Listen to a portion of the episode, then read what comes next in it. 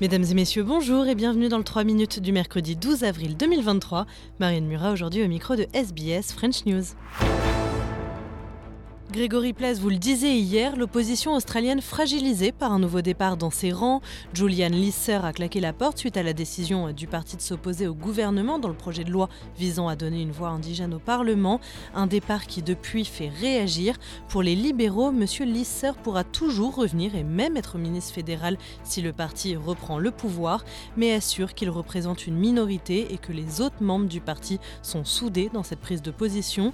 De son côté, Julian Lisser dit qu'il va faire campagne pour le oui à la voix aborigène au Parlement, tout en faisant pression sur les travaillistes pour modifier le libellé du projet de loi. On l'écoute. I want to see changes to the voice. Um, clearly, that's what I'm going to be spending the next six, week, six weeks on. I'm going to be seeing changes to. I want to see changes to remove the second clause, which relates to advising executive government, which re relates to advising matters in relation to Indigenous people, to removing the symbolic language from the provision. Yeah. I think that's important because I think those are the things that are preventing Australians from voting.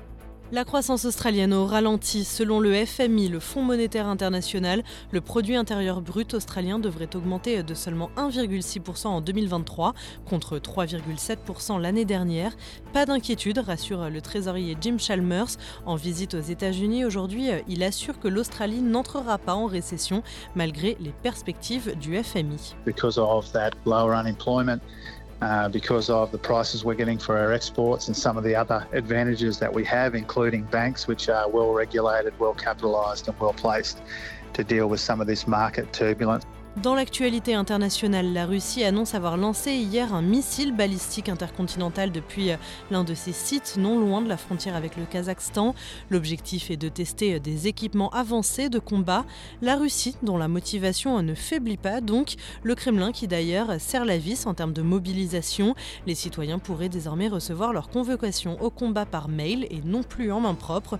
Lire entre les lignes, ils ne pourraient donc plus déserter désormais. Euh, la correspondance de Radio France Le projet de loi voté en vitesse hier à la Douma doit encore être validé par la Chambre haute du Parlement russe, puis par le président Vladimir Poutine. Et si ça passe, eh bien plus d'excuses. Dès que le mail est envoyé, la convocation est considérée comme remise. Il faudra y répondre sous peine de sanctions, privation du droit de conduire notamment, ou encore interdiction de louer ou vendre son appartement.